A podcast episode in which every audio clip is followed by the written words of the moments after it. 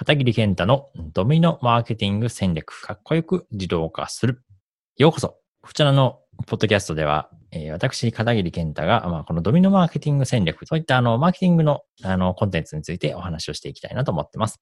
この開発者がちゃんと儲かることで、ちゃんとビジネス、その人もちゃんとビジネス回してもらわないといけないんですよね。で、まあ、それが、ただ儲かることによって、あのバージョンアップもちゃんとしてくれるし、で、どんどん高機能化、どんどんこう使いやすいツールになっていったりとか、まあ、ミニチャットで言うと、今度インスタグラムもね、こう対応できると。まあ、これは Facebook のおかげっていうのもあるんですけど、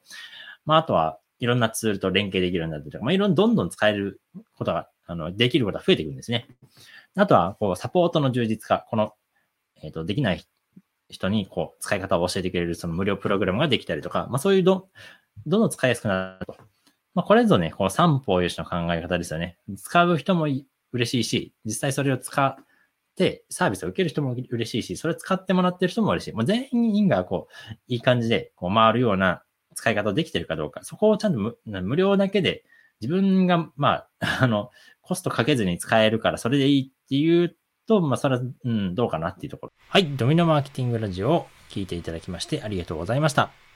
Facebook のメッセンジャーを自動化システムとしてビジネスのオートメーションをすることができるメッセンジャーボット、こちらの無料オンラインコースをご用意しました。このポッドキャストの説明欄のところに無料オンラインコースを受講するための URL が貼ってありますので、そちらをクリックして、ぜひ受講してみてください。またそちらでお会いできたら幸いです。ではまた会いましょう。